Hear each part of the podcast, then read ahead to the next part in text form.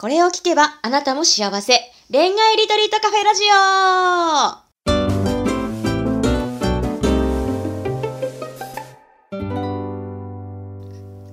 こんばんは、ラジオパーソナリティのペクです。この番組は毎回アラサー女子の様々な恋のお悩みを一瞬で解決する魔法のラジオです。それでは、オールアバウト恋愛ガイドの久野浩二さん、ボイジャータロットセラピストのマリさん、本日もよろしくお願いします。はい、よろしくお願いします。お願いします。はい。え先週ちょっとね、お話ししてたんですよ。年齢別婚活成功法ということで、まあ、先週はあの適齢期のね、方向けに話したと思うんですけど、じゃあ35歳ぐらいから、わ、その期間逃しちゃったわ、みたいな人がどうしたらいいのかっていうところをね、今日伺いたいと思います。えじゃあ、まずはマリさんに聞いていきたいと思います。マリさん、どうですか？はい。えっ、ー、と、35から上になってきた時って、多分もう仕事のポジションとかもいろいろ女の人とかも出てきてるかなと思うんで、で、あと、多分趣味とかやってたりとか、いろいろあるかなと思うので、そういうなんか好きなものの中から探すっていうのが一番いいような気がします。会話しやすいから。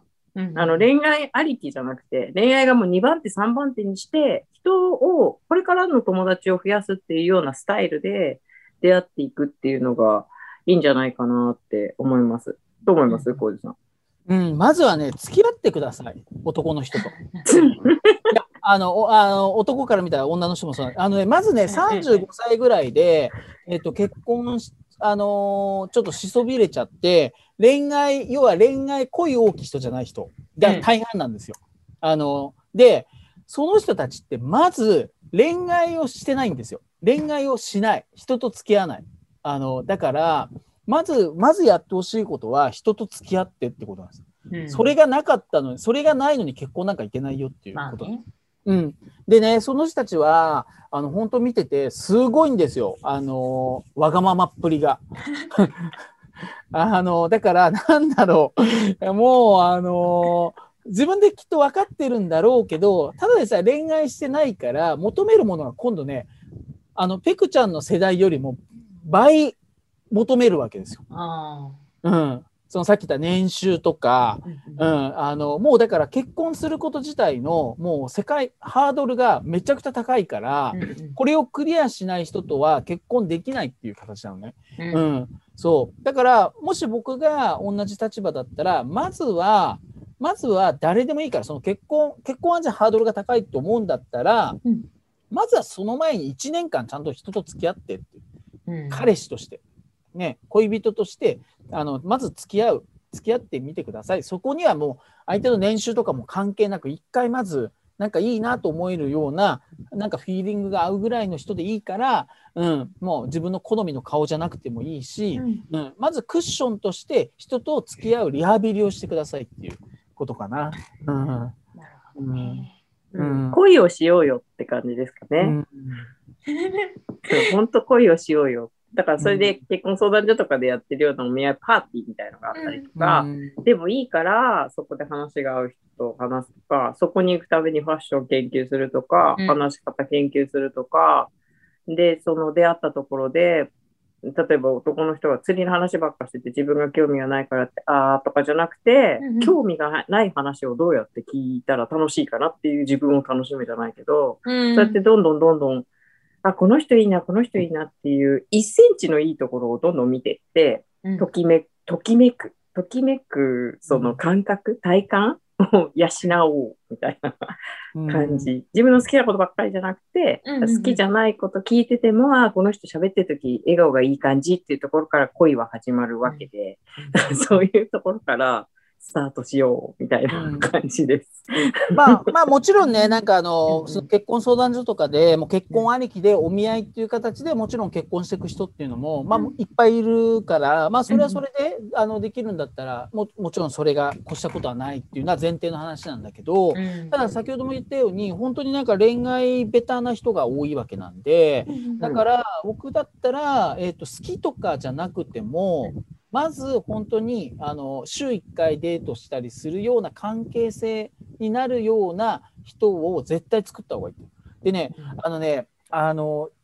そもそも恋愛運があんまりないわけじゃない、うん、そういう人たちって。もうずっとなんかいない、いないでしょ？っていう形になった時に、まず作らないとそういう運が来ないわけよ。う。ん、それそれで自分の流れを変えなきゃいけない。メモメモ。メモメモ。そう、本当にあの、だから自分が好きとか嫌いとかじゃなくても、自分と付き合ってくれるとか、付き合うぐらいの人だったら、まずは本当にちょっとこう、なんなんていうのかな、ちょっとリハビリって言い方すると怒られちゃうけど、でも、本当にそのぐらい、ちょっとまず人と付き合う感覚を、もしかしたら10年空いてる人もいるし、うん。一歩間違えてもう一回も付き合ったことありませんっていう人もいるわけよ。35歳でも。うん、そう。だからそういう人はあのーもう本当になんか頭でっかちに結婚に対して頭でっかちになりすぎちゃってるから、うん。まず本当に人と付き合うことの大切さとかね今さっき言ったいい人のこうなやっぱりこう人をちゃんと見るというかあのなんか自分だけ求めるんじゃなくて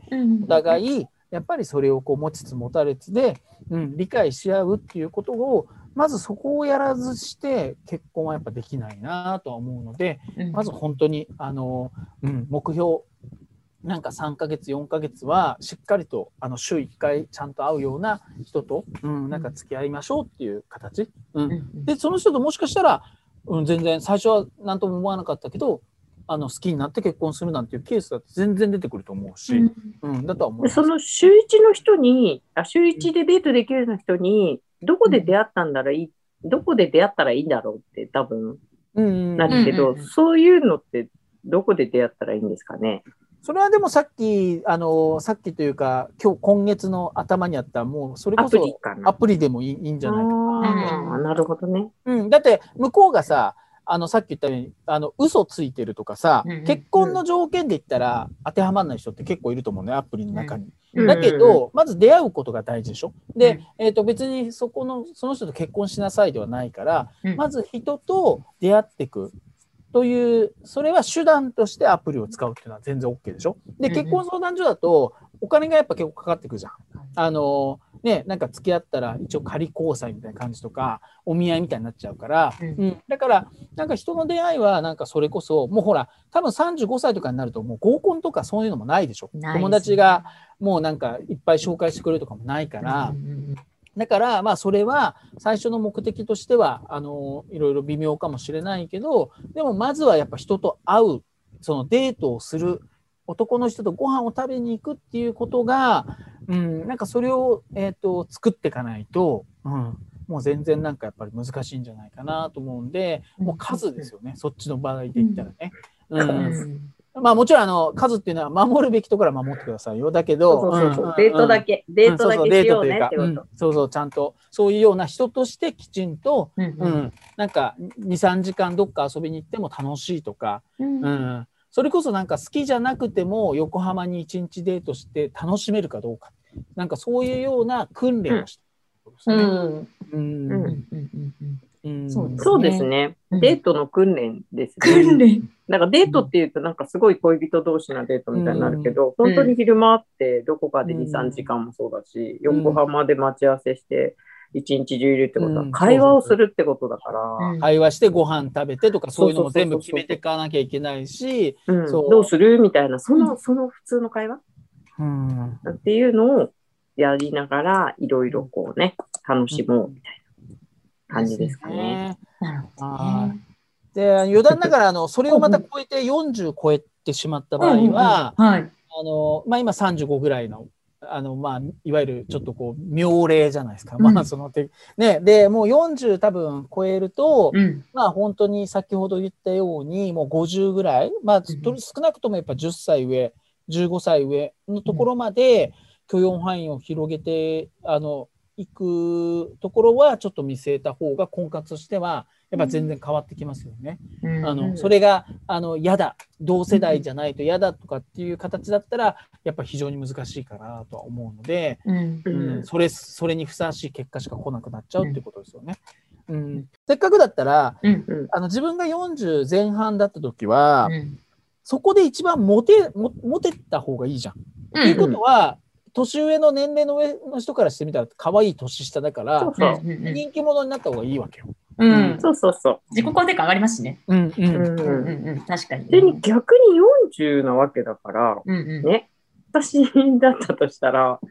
もう上も下もいけんじゃんっていうぐらいの、許容範囲ドーンって上下に広がるって40だからこそだと思うんですよ。うんうんうん。もち別に下がダメとかって言うんじゃなくて、下も広げるなら上も広げちゃいなっていう感じなんですよ。うん。そうすると、だって前後、多分40歳だとして、前後10歳 OK ってなったら30から50までとか超許容範囲じゃないですか。うんうんだそれって 20, 20じゃないや。30歳の時はできないでしょ、うん ?10 年前10歳だから、うんあ、10歳じゃない、20歳だから、うんうん全然そういうのじゃないし、むしろ、ろ大人たちっていうのと出会える超いいポジションが40じゃないかなって私は思います。楽しめる人に会える。うんうんだから本当にあの自分の年齢の強みを知るということを、うんあのぜひやっていただきたいなと思いますよね。うんなるほどね。自分の年齢の強みを知るか。うんそうそう。はいあそうですね。あと、まあ、やっても見ずにとか、試しても見ずに、もうこれは嫌だってし決めつけちゃうのが、まあ、やっぱいつもね、おっしゃってますけど、やっぱいけないなっていうのは、うん今日もね、なんかつくづく感じたという感じでございました。はい。はい。はい。まあ、個別具体的なことにつきましては、ご相談に来ていただけると嬉しいので、今月、それこそ今週ですよね、26日土曜日日本時間23時からですね、当初予定していたクラブハウスではなく、ズームでの公開収録会を開催します。当日はですね、収録の様子をご覧いただくだけでなく、私たちに直接質問できる機会も設ける予定なので、婚活に悩んでいる方は、ぜひ気軽に遊びに来てください。えー放送は来週も続いていきますので、ぜひ楽しみにしていてください。今日もありがとうございました。